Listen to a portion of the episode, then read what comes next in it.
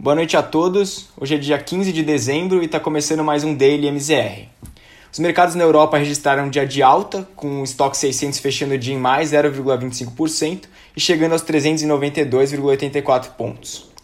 Isso aconteceu mesmo com temores de novas restrições que seriam provocadas pelo avanço da pandemia do coronavírus no continente.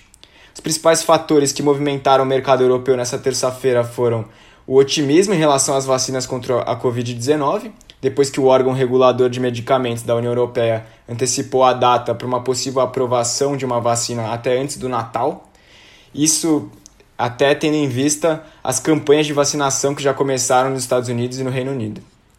E além disso, houve também a divulgação de dados da economia chinesa que confirmaram a expectativa de retomada de, de, crescimento, com as vendas no varejo e produção industrial crescendo conforme esperado em novembro.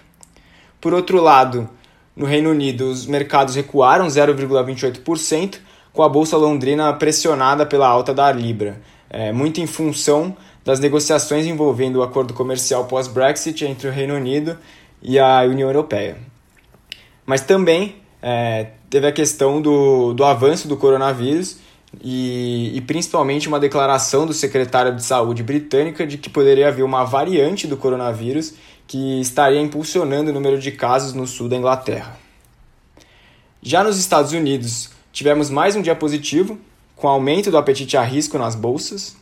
Novamente, devido à expectativa da aprovação do novo estímulo fiscal de 748 bilhões de dólares, que, como mencionei ontem, contempla apenas as propostas de mútuo acordo envolvendo os dois partidos americanos, e o mercado não parece estar muito preocupado com esses temas que geram discordância e contanto que o, o pacote seja aprovado.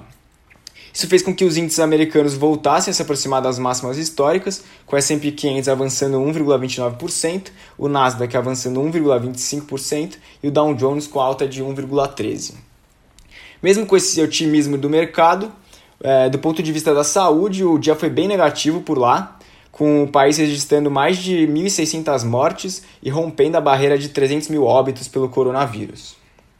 Vindo para o Brasil, aqui do ponto de vista local, o Ibovespa registrou mais um dia de alta, ultrapassando os 116 mil pontos, com uma alta sólida que perdurou por todo o dia e fechou aos 116.149 pontos, o que representa uma variação positiva de 1,34% no dia. É, o índice reverteu as perdas no ano, chegando à valorização de 0,44% no período, e além dos fatores externos já mencionados, o que motivou a alta foram as commodities, como o preço do barril de petróleo chegando a 50,76 dólares e o minério de ferro tendo alta de 0,45%, é, muito em função da confirmação de retomada da economia chinesa, ela que é a principal compradora do minério brasileiro.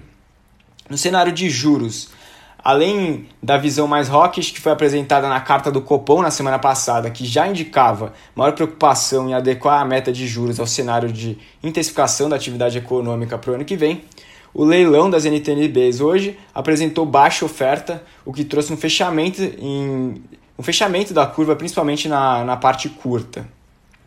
O DI 2022 apresentou queda de 2,81% no dia, chegando a 2,94%. O DI 23 teve queda de 2,23%, chegando a 4,27%, e o DI 27, a parte longa da curva, é, apresentou queda de 2,05%, atingindo 6,68%.